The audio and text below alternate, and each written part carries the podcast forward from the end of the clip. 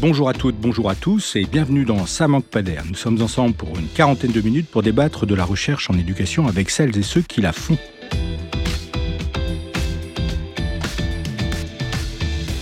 Au programme de cet épisode, la question du curriculum et des savoirs scolaires. Nous vous proposons donc une plongée dans la fabrique des savoirs enseignés à l'école pour essayer de comprendre, suivant l'expression utilisée par Jean-Claude Forquin au début des années 80, ce qui se passe à l'intérieur de la boîte noire de la classe. En effet, l'école est à la fois un lieu auquel on confie la tâche d'enseigner des savoirs socialement construits qui relèvent de ce que l'on peut appeler un curriculum prescrit ou formel. Et la sociologie du curriculum se demande alors pourquoi enseigne-t-on ce qu'on enseigne à l'école? Et évidemment, la matière, le choix n'est jamais tout à fait neutre. Mais l'école est aussi un lieu où se joue la mise en activité par les enseignants de ces mêmes savoirs, à travers des dispositifs, des pratiques, des séquences, etc. Ce qu'on appelle aussi le curriculum réel ou informel. On se demande alors quelles sont les transformations, les transpositions, les traductions, les appropriations réalisées par les enseignants pour assurer ces enseignements? Et nous pouvons ajouter et nous y reviendrons très certainement dans cette émission, un curriculum caché ou invisible euh, que Julien Etter euh, a pu euh, travailler aussi, fait de toute une série d'implicites, seulement accessibles aux seuls élèves ayant une forte connivence avec les normes et les attendus scolaires. On voit ici combien le curriculum est une problématique à la fois complexe par l'étendue des questions convoquées et l'ambition à considérer l'éducation dans sa globalité, et éclairante lorsqu'il s'agit de comprendre comment l'école peut contribuer aux inégalités scolaires. En ce sens, parler du curriculum, c'est se poser la question de savoir comment garantir à tous les élèves un accès à un savoir et à une culture commune. Et pour en débattre, nous avons le plaisir de recevoir deux chercheurs spécialistes en sociologie du curriculum, à commencer par Philippe Vital. Bonjour Philippe Vital. Bonjour. Vous êtes donc sociologue, professeur à Aix-Marseille Université, membre du laboratoire d'économie et de sociologie du travail, le LEST, et vous venez de publier aux presses universitaires de Rennes l'école et les savoirs scolaires, qui a provoqué l'idée de faire cette réunion. Et vous êtes par ailleurs membre du comité scientifique de la revue Diversité, qui est portée par l'IFE de l'ENS de Lyon. Et nous avons le plaisir de recevoir également Éric Manger. Bonjour. Bonjour. Vous êtes également sociologue, professeur à l'Université catholique de Louvain. On vous doit réformer les contenus d'enseignement issus de votre thèse de doctorat publiée en 2008 aux presses universitaires de France et on vous doit plus récemment, en 2014 et en anglais, Bourdieu's Theory of Social Field, publié chez Routledge. Merci. Et comme euh, chaque mois, on retrouvera la chronique historique proposée aujourd'hui par euh, Juliette Heinzfeld. Ça manque pas d'air avec Régis Guillon. Alors pour commencer, une question euh, peu originale et je m'en excuse, mais je pense nécessaire par rapport à la notion dont on va parler aujourd'hui, celle du curriculum. Philippe Vital, quelle définition donneriez-vous à cette notion de curriculum Alors le, terme, bon, dans l'étymologie, c'est la course du temps. Hein, ce qu'on utilise dans le curriculum vitae, la course de, de, sa vie. Le terme, il a été utilisé la première fois, mais ça les historiens nous dirons peut-être euh, autre chose, mais en 1918 par, par le pédagogue Franklin Bobbitt. C'est le, moment où on emploie le terme curriculum en, éducation. Et s'il n'est pas abordé tel quel par, par Durkheim dans ses cours de 1904 et 1905, il est là, il est présent de manière souterraine, mais je dirais que le mot curriculum, et ça Jean-Claude Forquel l'a superbement euh, défini, c'est ce qui désigne une catégorie spécifique euh, d'objets qui appartiennent à une sphère éducative. Entendez par là des programmes scolaires, mais pas que, parce que pour les programmes scolaires, les, Anglais euh, spécialistes donc de, de, sociologie des curricula disposent du terme syllabus. Et par curriculum, en fait, on a une approche globale. Je crois que c'est ça qui est important dans le curriculum, c'est une approche globale des phénomènes éducatifs, une manière de penser l'éducation qui consiste à privilégier la question des contenus d'enseignement et la façon dont ces contenus s'organisent, euh, se transmettent, se co-construisent dans les cursus et dans la salle de classe. Donc un curriculum scolaire, c'est d'abord dans le vocabulaire anglo-saxon un parcours éducationnel un ensemble continu de situations d'apprentissage auxquelles un individu, un élève, s'est trouvé exposé au cours d'une période donnée dans le cadre d'une institution formelle telle que l'école. Eric Manger, est-ce que cette définition euh, peut être complétée ou doit être complétée euh, par rapport à votre euh, propre travail? Est-ce qu'il y a des, éléments que vous voulez ajouter? Je, je, suis assez bien ce que vient de dire Philippe. Effectivement, il y a eu à un moment donné une acception plus restreinte de la notion de curriculum centrée vraiment sur les contenus. Mais c'est vrai qu'en sociologie du curriculum, aujourd'hui, la plupart du temps, on a une acception un peu plus large. C'est-à-dire que c'est non seulement les contenus, mais aussi, Philippe le disait, euh, la manière dont ils sont organisés, divisés, la manière aussi dont ils sont euh, transmis selon certaines euh, méthodes, dans un certain ordre, une certaine organisation du temps et de l'espace. Je pense ça définit effectivement un objet, le curriculum auquel, on s'intéresse. Après, il y a une distinction à faire encore entre le curriculum et puis la, la sociologie du curriculum.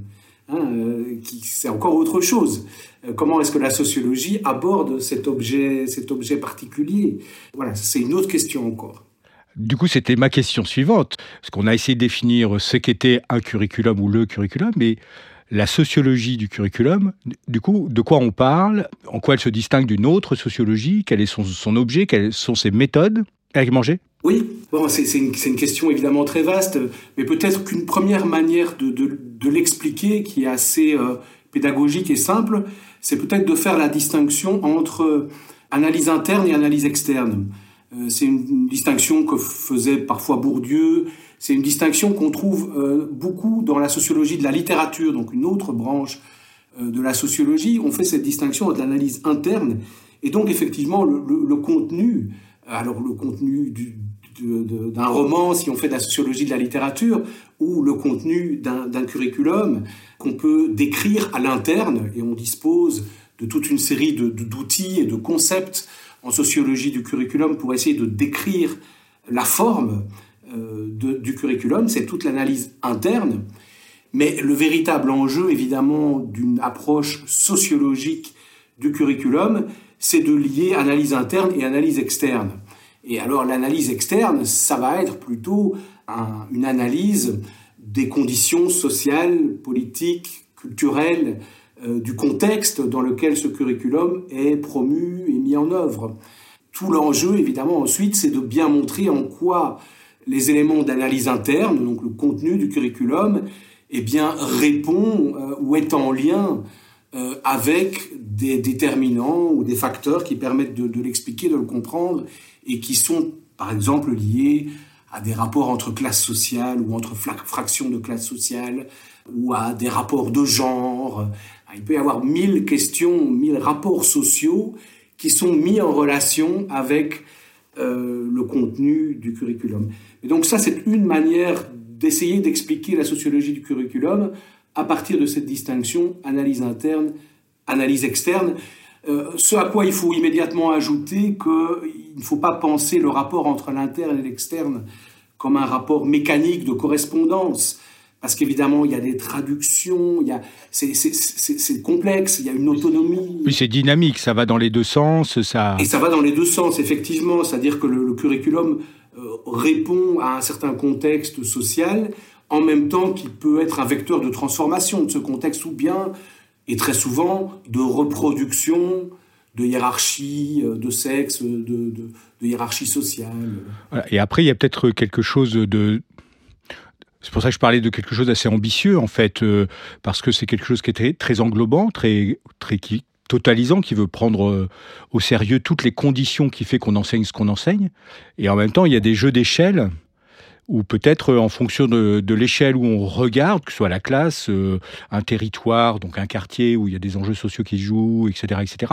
Et puis plus globalement, euh, voire, j'allais dire globalement au sens même mondial du terme, où la connaissance aujourd'hui se distribue de façon très informelle, permanente dans tous les réseaux sociaux qu'on peut connaître, où il y a des porosités. Donc il y a tous ces jeux d'échelle là qui rend aussi peut-être la l'intérêt de cette sociologie et en même temps toute la difficulté de pouvoir en parler simplement. Absolument, parce que ce que disait mon collègue, euh, c'est que on, déjà dire le curriculum Et il y a une sociologie des curriculums et on pourrait ajouter des sociologies des curricula. Euh, J'emploie plutôt le terme sociologie des curricula.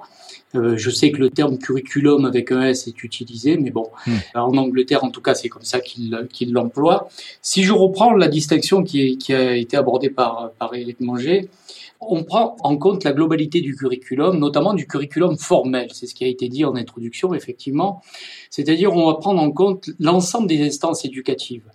On va prendre l'échelle des ministères, des conseils qui mettent en place ces programmes, les rectorats, les académies, les manuels scolaires, les examens, les formes d'évaluation que j'ai oublié tout à l'heure, le assessment, très important aussi, qu'au niveau interne, au niveau des disciplines, au niveau des didactiques, au niveau de la formation des enseignants, bref, la mise en œuvre, euh, j'allais dire en termes d'échelle presque locale dans les établissements scolaires au sein de la boîte noire de l'école. Et c'est là où on a le curriculum. Alors moi, je n'emploie plus le terme curriculum réel. Je pourrais y revenir pourquoi, mais le curriculum en acte. Et à mon avis, c'est très important, ce e-news.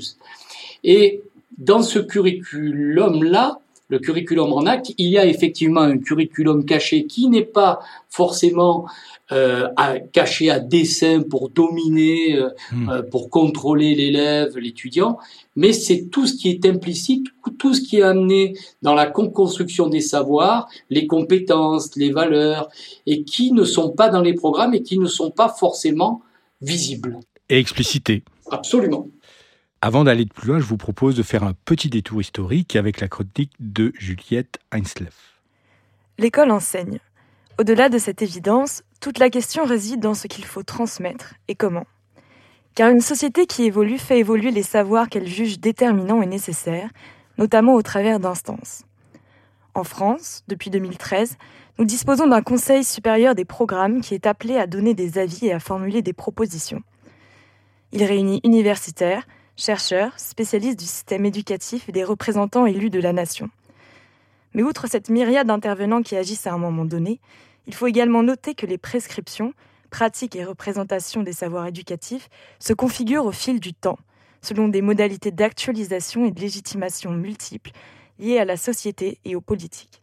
Alors, comment savoir ce qu'il faut apprendre et qui le décide? Pour comprendre comment les savoirs se construisent au fil du temps, je prendrai l'exemple de l'enseignement ménager des femmes, effectif de 1880 jusqu'à sa suppression au baccalauréat en 1980. Derrière l'apparente continuité dans la formation de la ménagère, cet enseignement apparemment conservateur en matière d'égalité des sexes a néanmoins eu certains effets émancipateurs. D'abord tourné vers le foyer et la préparation du métier de ménagère et celui de maman, il s'insère progressivement dans un processus de professionnalisation et de scientifisation féminine. Après la Seconde Guerre mondiale, la croissance de formation ménagère génère une demande d'enseignantes et de nouvelles exigences de certification qui prolifèrent. On trouve par exemple dans la revue L'éducation ménagère, préparation à la vie professionnelle et sociale, créée en 1939, des chroniques médicales, juridiques ou documentaires sur l'aluminium et la cuisine, sur l'allaitement ou encore l'hygiène alimentaire. Par ailleurs, les promoteurs de cet enseignement apparaissent comme des pédagogues réformateurs. Eva Compin, dans La science de la maison, manuel édité en 1949, affirme qu'il s'agit moins de faire apprendre des recettes que de développer les facultés d'observation et de raisonnement qui permettent de simplifier la besogne, et ce par une juste compréhension des choses. Ainsi, les transformations des programmes dans les manuels relèvent bien de l'évolution des représentations des femmes dans la société. En cela, L'histoire didactique de l'enseignement ménager se situe bien à la croisée de l'histoire de l'éducation et de l'histoire des femmes. On peut donc dire que le processus dynamique qu'est le curriculum découle des interférences entre les structures sociales et les structures symboliques, soit entre la manière dont les sociétés s'organisent objectivement et le sens qu'elles donnent à leur activité. Les savoirs enseignés seraient donc le fruit de leur époque en France, avec la mise en place de l'école publique sous Jules Ferry, les professionnels de l'enseignement ne sont plus confondus avec les autorités religieuses, mais forment des entités à part, sécularisées. Et l'école a pour mission de forger de bons citoyens, à une époque où l'idée de l'État républicain s'impose aussi dans la société française. Et forcément, ces intentions se retrouvent dans les savoirs enseignés. Par exemple, l'enseignement anti-alcoolique en France, obligatoire dès 1897, est considéré nécessaire au moment où l'alcoolisme devient un enjeu politique et social majeur. La défaite de 1870 et l'expérience traumatisante de la Commune de Paris sont des éléments déclencheurs dans la prise de conscience des élites des dangers de la consommation d'alcool. Alors que la boisson est considérée comme responsable de la déchéance de la race et de la patrie, c'est à l'école qu'il convient de remédier à ce problème. Dans le même temps, c'est aussi le moment où l'alphabétisation du corps social devient une nécessité pour faire face au capitalisme industriel. Mais si l'école de Jules Ferry est considérée comme l'école du peuple, le système d'enseignement varie néanmoins en fonction de la classe sociale. Et pour la classe populaire, ce sont les compétences minimales qui sont enseignées, la lecture, l'écriture et le calcul. Sous Jules Ferry, l'école est donc plus pensée comme une annexe de l'Église, mais bien comme celle de l'État, qui charge l'institution scolaire de répondre aux problématiques sociales, économiques et patriotiques auxquelles la nation fait face. Et est-ce qu'on peut voir une évolution euh, lorsque la massification scolaire se met en marche? À partir des années 60, l'école offre effectivement la possibilité à tous les élèves d'accéder aux formations plus longues et prestigieuses. Les Trente Glorieuses alimentent une pensée de la rationalité technique que l'école doit inculquer aux élèves dans un contexte où le progrès matériel paraît sans limite et où la société de consommation s'impose pour tout. Dans les cahiers des années 60-70, on retrouve ainsi souvent des exercices de mathématiques où il faut noter le coût d'une voiture ou calculer sa consommation, additionner le prix d'un téléviseur et d'un frigidaire. L'avènement d'une société post-matérialiste qui fait suite à une société industrielle entraîne un glissement évaluatif. Alors que les valeurs individuelles passent de matériel, économique et physique à post-matériel, donc centrées sur l'autonomie et l'expression individuelle, certains acquis acquièrent une forte légitimation, comme adaptabilité ou polyvalence. Cela rompt avec d'anciennes formes de délimitation des savoirs, où la répartition des tâches individuelles restait très compartimentée. Parallèlement, la crise de l'État-nation dans un contexte de mondialisation n'est pas sans influence sur le champ éducatif l'élève doit désormais acquérir une flexibilité dans ses compétences, tandis que les besoins et les savoirs circulent au-delà des frontières nationales. On peut voir alors euh, une influence grandissante, enfin on peut le deviner, des évaluations nationales et internationales sur les savoirs enseignés. Le programme international pour le suivi des acquis des élèves, PISA, créé par l'OCDE, vise à tester les compétences des élèves de 15 ans en lecture, en sciences et mathématiques. La situation de l'Allemagne est notamment intéressante. Les résultats aux premières évaluations publiées en 2000 ont eu l'effet d'un électrochoc. On a pu parler du choc PISA. Parmi les 31 pays participants, le résultat des élèves allemands en compréhension écrite, en mathématiques et en sciences était inférieur à la moyenne de l'OCDE. Et ces premiers résultats ont donné l'élan nécessaire pour approfondir les changements. L'Allemagne a quasiment doublé ses dépenses fédérales d'éducation au début des années 2000.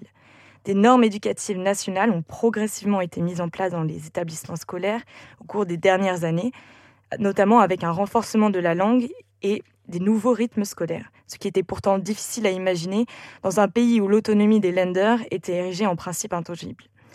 L'accompagnement des élèves défavorisés a été très largement renforcé, notamment pour les jeunes issus de l'immigration. En comparaison, la France, dont les résultats de 2006 étaient en baisse dans tous les domaines, n'a pas connu de véritable sursaut.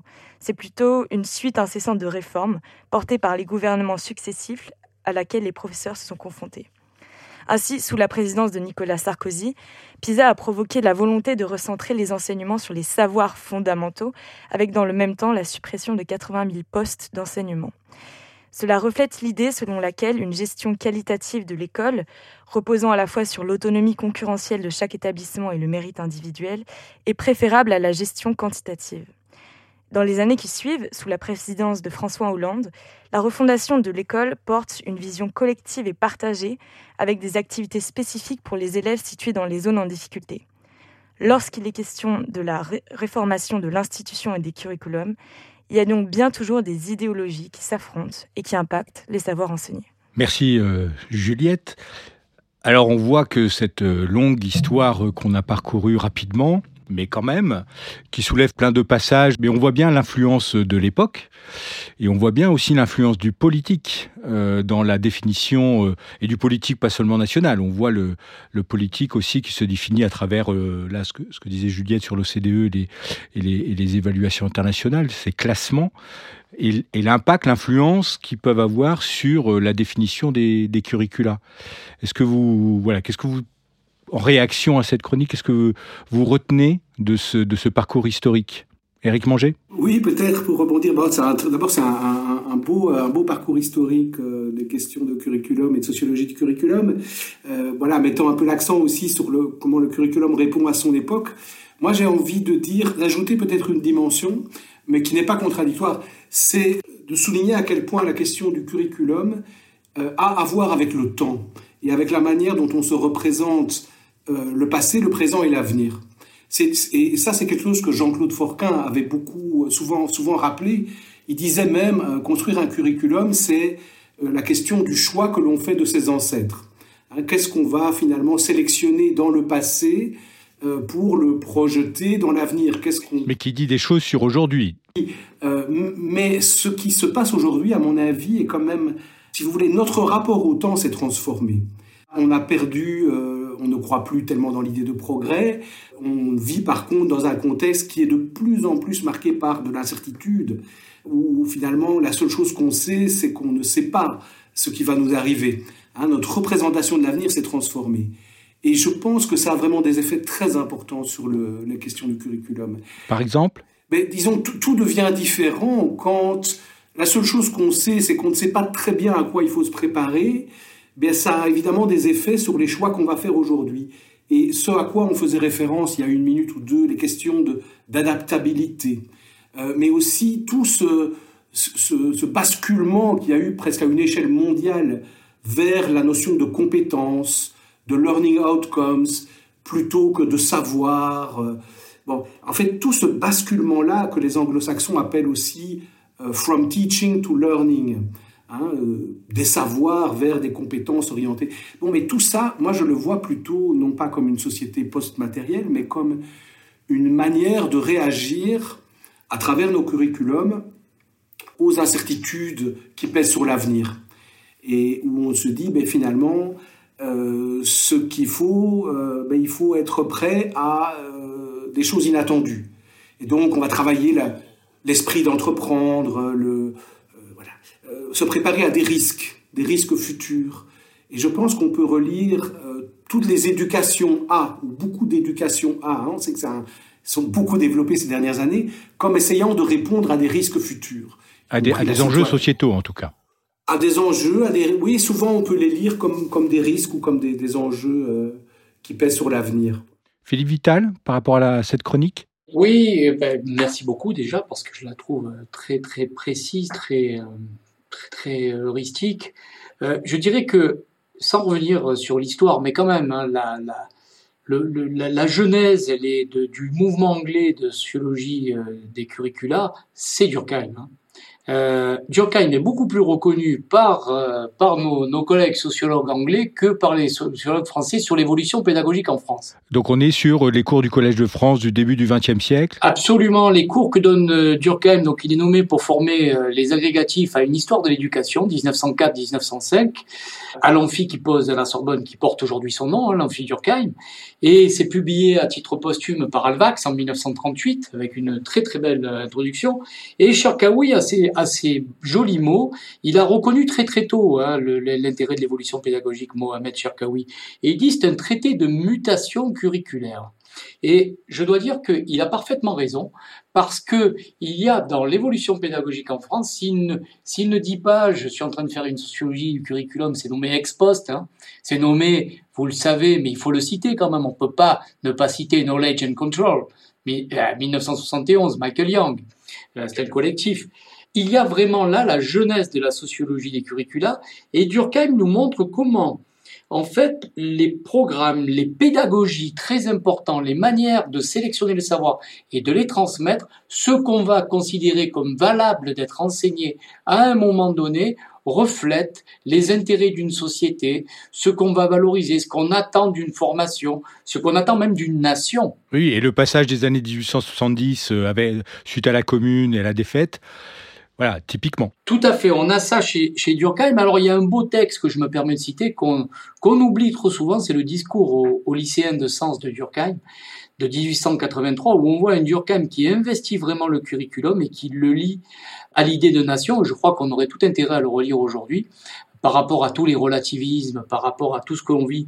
Quand mon collègue Éric Manger dit, euh, à un moment donné, on ne sait plus, euh, on ne sait plus de, ce qu'on est sûr de, on, ne sait plus euh, quelle certitude avoir, on est d'ailleurs dans, des mouvements de post-vérité, etc. Je, crois que là, on trouve là des éléments sur la valeur de ce qui vaut d'être enseigné. La sociologie des curricula, dans le temps, c'est quoi? C'est une question, c'est pourquoi enseigner telle chose plutôt que telle autre?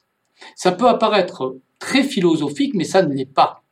Ça n'est absolument pas. Et d'ailleurs, je le cite puisque euh, c'est tout récent. Il y a, je ne veux pas anticiper sur les questions, hein, mais il y a un collectif euh, d'interpellation sur le curriculum qui s'appelle le SICUR, porté notamment par Patrick Rayou, par André Robert, par euh, Jean-Pierre Véran.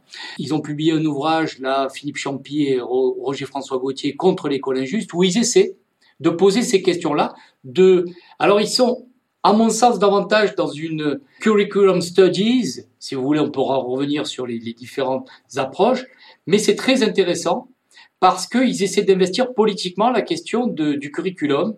Je vais discuter en, janvier la question du sens. Ils m'ont demandé d'y intervenir. Je le ferai très volontiers. Mais là, ils, se disent, ben, il y a, il y a bien l'intention de penser à la fois par rapport au passé, par rapport à qu'est-ce qu'on doit considérer comme comme enseignable, qu'est-ce qu'on doit considérer comme un enseignement valable et qu'est-ce qui fait actualité de ce savoir, entre passé, présent et futur. Euh, ce, collectif euh, qui s'est réuni il y a quelques mois, un an ou deux, euh, faisait aussi le constat que puisque dans Sicure, il y a le mot curriculum. Finalement, c'était le même constat que, vous faites aussi dans, votre ouvrage, finalement, que ce, terme-là, cette notion-là, a du mal à prendre, a du mal à s'incarner, a du mal à être comprise je crois que c'est la deuxième ligne, vous utilisez le mot énigme dans l'introduction. Pourquoi ce terme a autant de mal à, euh, à, rentrer dans le langage courant, et j'allais dire y compris dans la recherche en éducation? Parce que il me semble qu'il y a, si on utilise le terme et qu'on le déconnecte complètement de toutes les théories qui l'ont fondé, on, on, confond beaucoup de choses. Parce que dans les études sur les, les, curricula, c'est ce que disait mon, mon, collègue tout à l'heure, c'est-à-dire qu'il y a, par exemple, alors je ne peux pas trop rentrer dans le détail, mais les curriculum critics, les curriculum studies, et c'est pas la même chose tout ça. C'est-à-dire qu'on va parler de, de, curricula, mais pas, c'est pas une sociologie des, des curricula. Donc on englobe un petit peu curriculum, et c'est un mot passe-partout, on a l'impression aujourd'hui que quand on dit curriculum, c'est l'ouverture, c'est on va comprendre, on est dans une démarche holistique, on comprend beaucoup de choses, etc. Mais je crois qu'il faut se référer quand même à ce qui a été fait, et c'était l'intention, franchement, hein, de mon ouvrage. Hein. C'était pas uniquement de publier euh, et de mettre mon nom sur un ouvrage, c'était de donner à lire, de, de jouer l'intercesseur. C'est comme ça que je me présente dans l'ouvrage, et de dire, écoutez, il y a quand même, depuis les années 70 en Angleterre, il y a quand même beaucoup de choses qui ont été faites. Il y a 50 ans de travaux. Ben, on pourrait aller les lire. Alors, si l'anglais nous pose un problème, ben, je, vais, je vais vous y aider un peu. Avec des traductions, ce que vous avez fait avec euh, les ouvrages de Bernstein euh. Oui, et puis puis il y avait, il y avait Jean-Claude Forquet qui avait initié ça aussi avec euh, son travail. Hmm. Viviane Isamberge-Amati Absolument, il y, a, il, y a, il y a de quoi. Il y a Michel Véret, le temps des études, on parlait du temps. Ben, et Michel Véret, dès 1975, il parle du curriculum et, et, et du, du temps. De, du temps et de... Bon, bref, il y a de quoi. Et j'ai l'impression qu'aujourd'hui, alors c'est une très bonne chose qu'on utilise le, terme curriculum, mais c'est pas pour faire l'esprit chagrin, hein, mais j'ai l'impression qu'on on, utilise un peu un terme magique là pour dire écoutez, on évite toute toute une sorte de biais, alors de toute une sorte de sociologie. Alors on va surtout sur la sociologie bourdieusienne. Alors on veut la quitter, on veut prendre en compte les apprentissages qu'on a oubliés de longue date. Oui, revenir au savoir, revenir au contenu. Au savoir, à la manière dont ils sont prescrits, à la manière dont ils sont enseignés et, la manière dont ça crée aussi de l'inégalité. L'inégalité, elle ne vient pas qu'en externe, elle se co-construit aussi dans la salle de classe. On y reviendra peut-être tout à l'heure si vous souhaitez l'aborder. Oui, oui. Éric Manger, par rapport à cette, cette énigme Oui, mais il y, a, plusieurs choses. Il y a peut-être une première chose, ça a été l'importance du thème de la reproduction sociale dans la sociologie de l'éducation. Et on a pu croire pendant tout un temps. Donc bourdieusienne, hein, qui est liée aux ouvrages de Bourdieu et Passeron. Oui, des années 60 et 70. Je pense qu'on a en partie mal compris les choses en, avec cette impression que finalement l'école pouvait fonctionner comme une machine à, à, reproduire, à légitimer les inégalités. Quel que soit finalement le contenu de ce qui était appris, ça fonctionnerait. Hein. Et on retrouve le paramètre un peu extérieur dont vous parliez tout à l'heure, c'est-à-dire c'est des conditions extérieures à l'école. Oui, et du coup, l'école n'est que le récepteur de, ça. C'est ça. Mais on, pouvait, on a pu croire finalement que quel que soit le contenu, elle pourrait réussir simplement en adaptant un petit peu les pratiques des classes moyennes et supérieures. Finalement, le contenu importait peu. Mais je pense que c'était en partie mal comprendre, y compris Bourdieu et Passeron, parce que euh, et, je pense, là, je ne sais pas ce que Philippe en pensera, c'est peut-être un peu l'inverse de ce qu'il disait, mais qu'il y a des sociologues qui font de la sociologie du curriculum sans le savoir ou sans le dire. Bourdieu et Passeron, quand on va les lire, ils ont quand même euh, des pages et des pages où ils s'intéressent au contenu et aux manières de les transmettre, c'est-à-dire, c'est quand même la question de la sociologie du curriculum, c'est ça, c'est les contenus et les manières de les transmettre. Et, et Bourdieu et Passeron oui, j'avais noté une, une, une citation, alors c'est peut-être dans le livre de, de Philippe Vital, sur, euh, sur la conclusion dans Les Héritiers, où euh, ils écrivent que même lorsqu'elle s'arme, donc la, la, démocratisation scolaire, elle s'arme de tous les moyens institutionnels et économiques, ne, se peut, ne peut suffire si elle ne s'accompagne pas de changements au niveau des pratiques voilà, pédagogiques. Et ils ont même quelque chose de très précis, à un moment donné, ils font la distinction euh, entre une pédagogie explicite et une pédagogie implicite qui n'est pas sans lien, même s'il ne faut pas faire de raccourcis, entre la pédagogie visible et invisible chez Bernstein. Et ils, ont, et ils disent clairement, Bourdieu le dit, alors peut-être, mais il dit, ben en fait, la tendance un peu française, euh, dit-il, à une pédagogie implicite est un facteur de reproduction des inégalités, et il fait l'hypothèse qu'une pédagogie plus explicite serait démocratisante. Voilà. Enfin, à la limite, avait-il raison ou tort? C'est très très compliqué, mais ce que je veux simplement indiquer, c'est qu'il faisait de la sociologie du curriculum Bourdieu, sans le dire. Philippe Vital? Euh, Moi, je suis totalement d'accord avec ça. Le, le souci, c'est que, n'oublions pas hein, que Bourdieu est à l'origine, avec Bernstein, euh, de Knowledge and Control, de la nouvelle sociologie de l'éducation puisqu'ils sont tous les deux dedans, puisque Bourdieu y a contribué. Absolument, mais ils sont à l'initiative. Je ne peux pas rentrer dans le détail de, la création de l'ouvrage, mais c'est tous les deux qui sont à l'initiative et qui donnent le bébé en quelque sorte à Michael Young. Et Michael Young euh, fait, fait cet ouvrage-là, mais il quitte, enfin tout le monde quitte, puisque la, contrairement à ce qui est écrit en France dans les rares travaux, la nouvelle sociologie d'éducation, elle disparaît avec la publication de Knowledge and Control. Donc euh, ça aussi, on s'invente une mythologie là, de comme si la nouvelle sociologie d'éducation existait toujours. Euh, je bosse encore aujourd'hui puisqu'il est vivant avec Michael Young. Je peux vous assurer qu'il l'a quitté depuis longtemps. Ah, il fait la postface de l'ouvrage aussi. Absolument. Merci de le rappeler. Et en fait, si vous voulez, le problème, enfin c'est pas le problème, c'est que si Bourdieu et Passeron, dans la conclusion, laissent imaginer qu'il va y avoir une, une suite sur, euh, sur une pédagogie euh, visible, euh, rationnelle, avec la reproduction, ça clôt tout débat. C'est-à-dire que c'est ce que Passeron nomme dans le raisonnement sociologique Hegel ou le passager clandestin. Et il y a un moment donné, Hegel passe par là et ça clôt complètement puisque, alors on n'en revient pas aux appareils idéologiques d'État, mais on n'en est pas loin, c'est que euh, à quoi bon ouvrir la boîte noire de l'école puisque déjà tout est joué un petit peu à l'extérieur.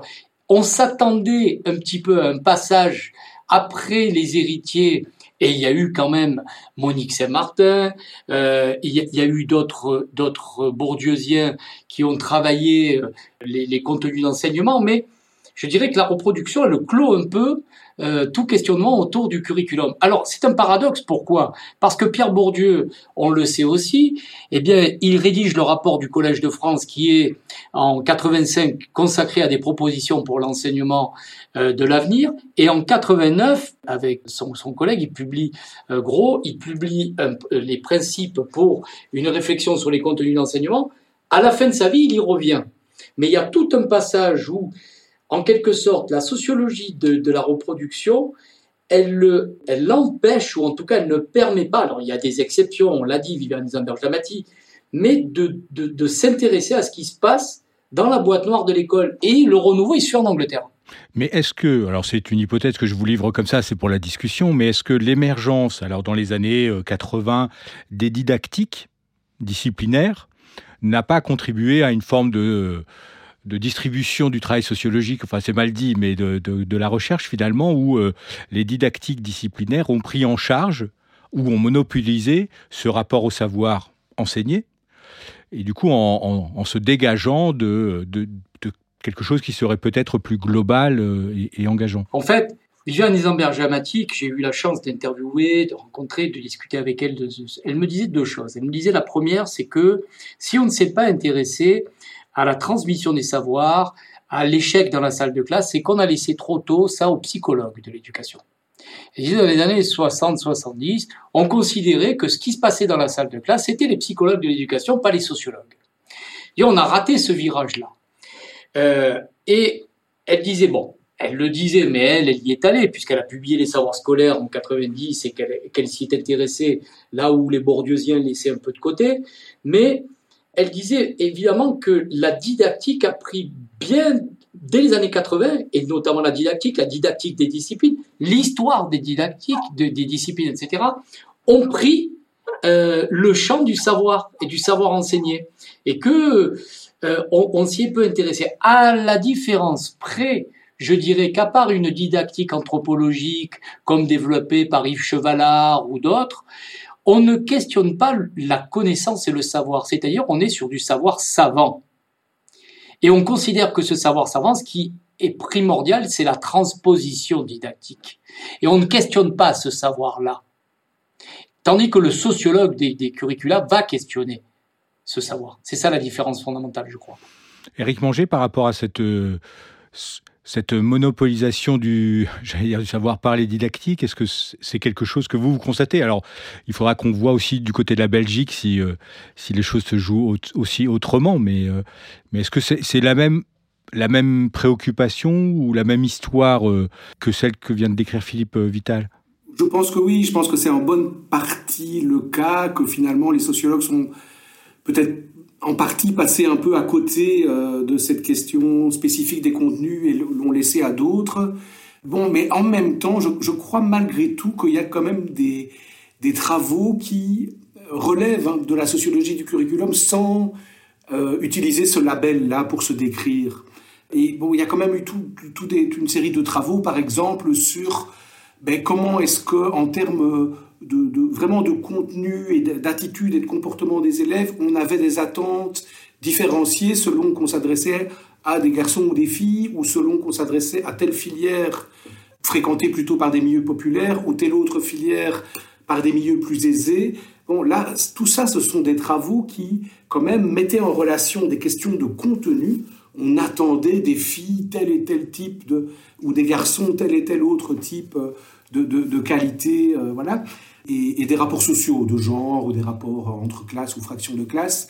Moi, je considère que ces travaux-là, ce sont des travaux qui touchent, qui, qui font partie de la famille euh, de la sociologie des curricula, euh, qui font ce rapport entre une analyse interne des contenus qui sont attendus et une analyse externe des rapports sociaux dans lesquels les élèves se trouvent donc je pense qu'on a fait en partie de la sociologie du, curriculum sans le savoir. Et, je pense aussi à un, article il y a une vingtaine d'années d'Elisabeth Bautier et Roland Guagou sur l'hypothèse relationnelle. Alors je ne sais pas s'ils font du, de, la recherche, de, la, sociologie euh, des curricula sans le savoir, mais je, trouvais aussi dans ce travail-là quelque chose qui, qui pouvait s'apparenter à ce que vous décrivez là depuis tout à l'heure, c'est-à-dire en insistant sur l'interaction qui se joue entre l'enseignant qui enseigne et l'élève qui apprend, dans cette relation-là qui est à la fois quelque chose qui est très lié à la socialisation, euh, à l'espace dans lequel on se retrouve, et en même temps de savoir qui sont mis au travail, qui, circulent. Oui, le, en fait, euh, je, je, connais bien, enfin, je connais bien, je fais partie du groupe Reseda, hein, euh, qui a été créé par, par Bautier Rocher en 2001. Effectivement, mais ça, j'allais presque dire que c'est, alors c'est pas, c'est, pas insultant du tout puisque j'y participe, mais c'est une presque une méthodologie comment on va travailler la production des inégalités dans la salle de classe? C'est une entrée.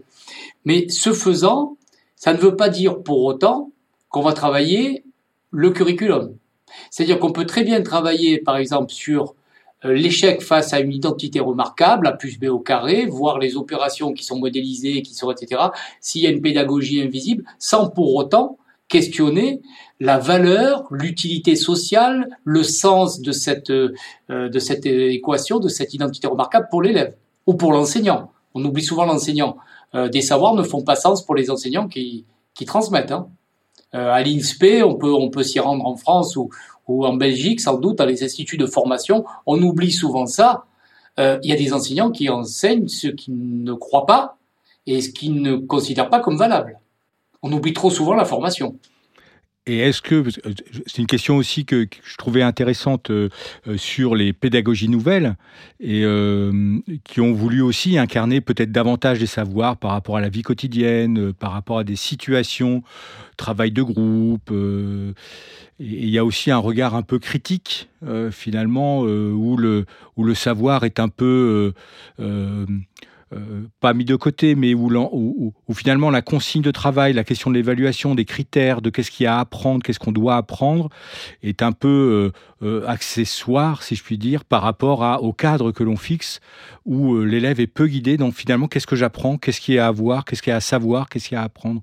Est-ce que on, retrouve ce travail-là dans quand on s'intéresse au curriculum, Eric Manger? Moi, il me semble que oui, mais de nouveau, peut-être que j'ai une exception un peu trop. Euh, mais, mais on, a commencé la, discussion tout à l'heure en se disant, ben, finalement, c'est quoi le curriculum? Comment est-ce qu'on peut le définir?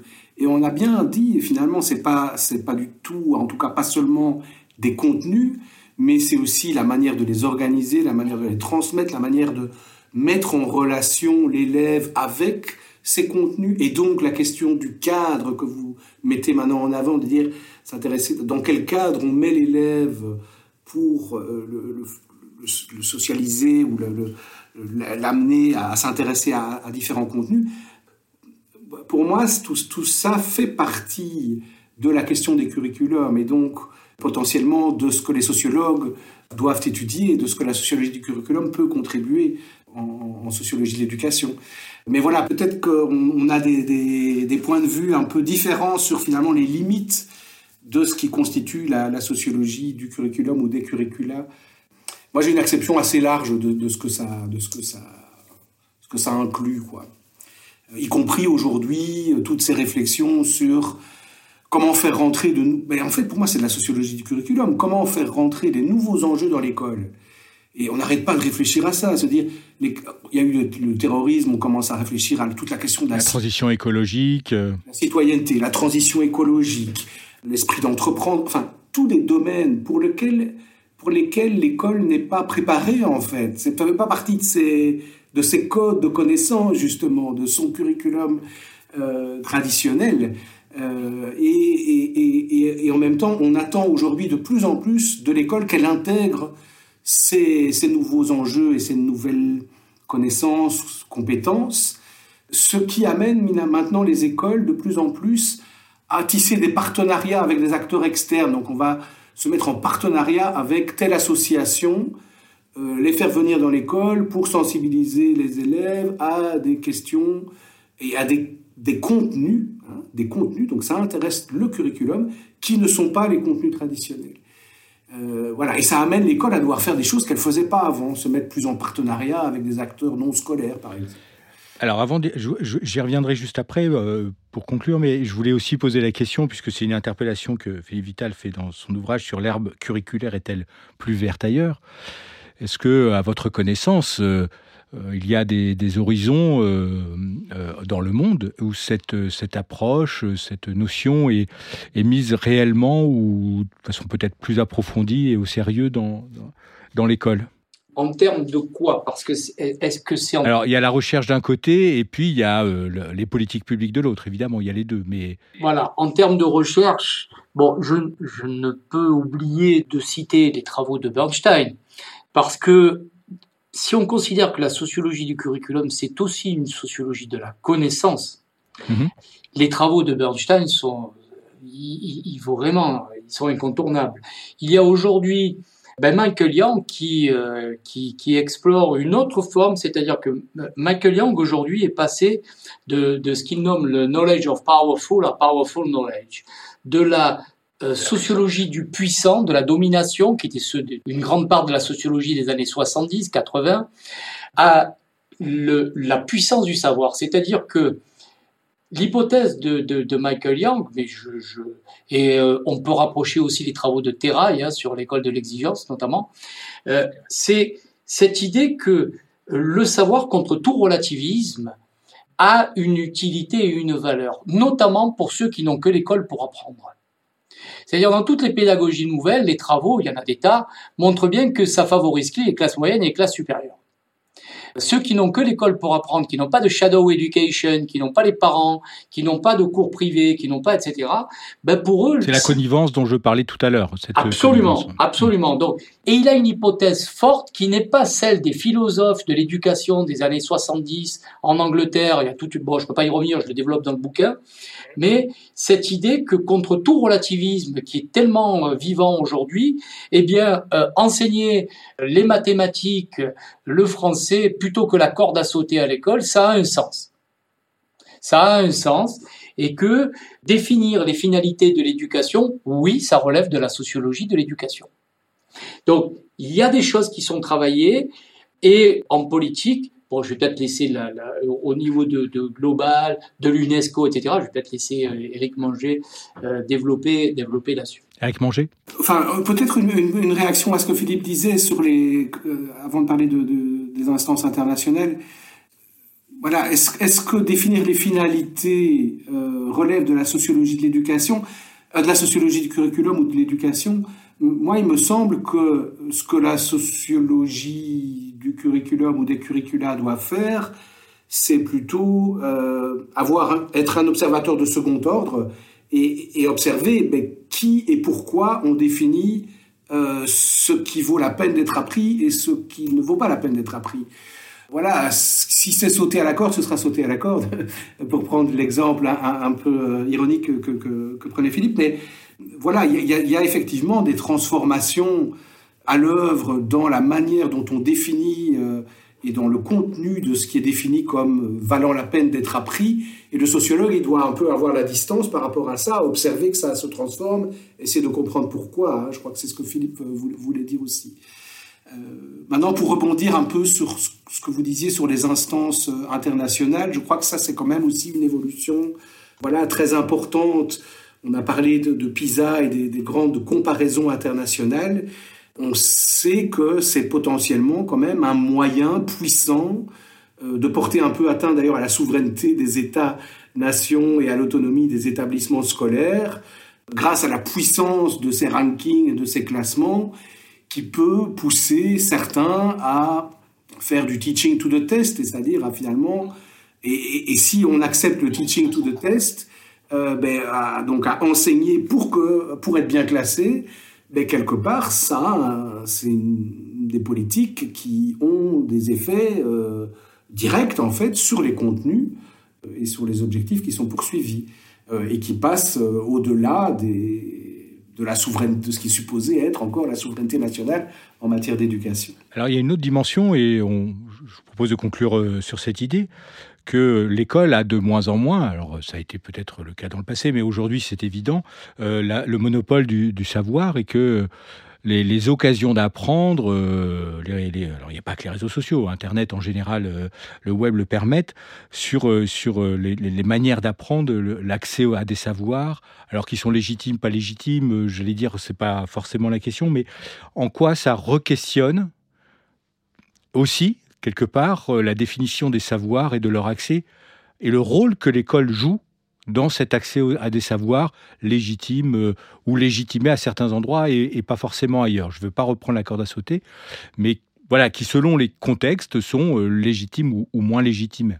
En fait, bon, on a eu, il y, a des tas de travaux, et peut-être trop, parce qu'il n'y a, a, plus une revue sans les, les effets du Covid et l'éducation en temps de Covid aujourd'hui, mais on s'est aperçu quand même que ben, un enseignement en distanciel sans accompagnement, ça a posé un certain nombre de problèmes, et encore une fois, aux, élèves les plus défavorisés. Alors je dis ça sans misérabilisme du tout, euh, mais encore une fois, ceux qui n'ont que l'école pour apprendre, eh ben, c'est un peu plus compliqué pour eux. Donc je dirais qu'il y a un élément, c'est celui de la pédagogie qui est fondamental.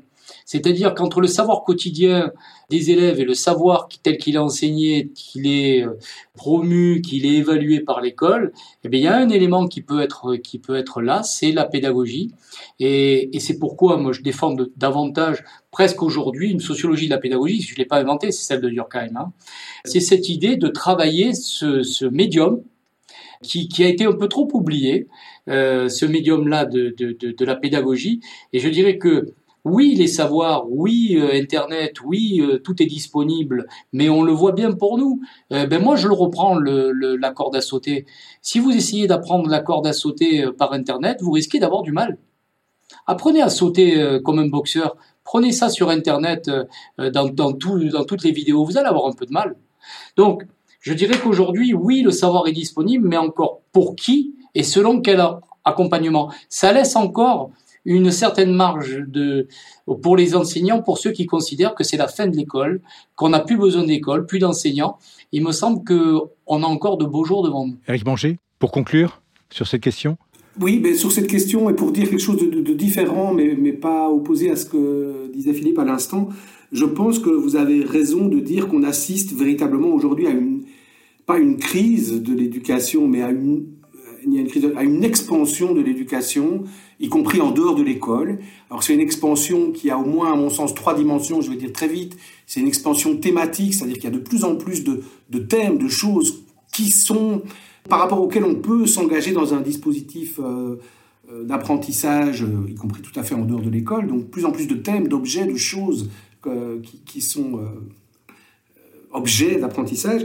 C'est une expansion aussi temporelle, c'est-à-dire qu'il y a de plus en plus de fenêtres temporelles tout au long de la vie euh, qui sont supposées être des fenêtres d'apprentissage. C'est une expansion sociale aussi, dans le sens où il y a plus en plus de, personnes du plus jeune âge, euh, early childhood, maintenant on parle vraiment d'éducationnaliser, de, de, scolariser déjà le, très petit, très jeune, la petite enfance. et euh, évidemment tout au long de la vie également en particulier lorsqu'on fait face à des difficultés d'emploi, etc., on recourt directement, c'est l'éducation comme solution à, à, toute une série de problèmes. Et donc, on a ce phénomène d'expansion thématique, temporelle et sociale euh, de l'éducation, euh, me semble-t-il, aujourd'hui. Basil Bernstein parlait parfois d'une société pédagogique totale, et je pense qu'il anticipait un peu ce genre de, développement-là. Eh bien, merci beaucoup euh, à tous les deux. merci Philippe Vital, merci Eric Monger pour cet échange autour de cette notion. J'espère qu'on en a appris un peu plus et qu'on sera plus à l'aise pour pour pouvoir en parler et utiliser cette notion et de comprendre cette sociologie des curricula, j'ai retenu. Ça manque pas d'air, une émission de Régis Guillon. Elle a été préparée en collaboration avec Juliette euh, Ansleff, étudiante à Lyonnaise de Lyon, à la réalisation Sébastien Boudin, au mixage Laurent Gaillard de Réseau Canopé. On se retrouve en février pour une nouvelle émission. Retrouvez ce podcast comme tous ceux de Cas d'école sur le site de l'IFE de l'ENS de Lyon et comme sur toutes les bonnes plateformes de podcast.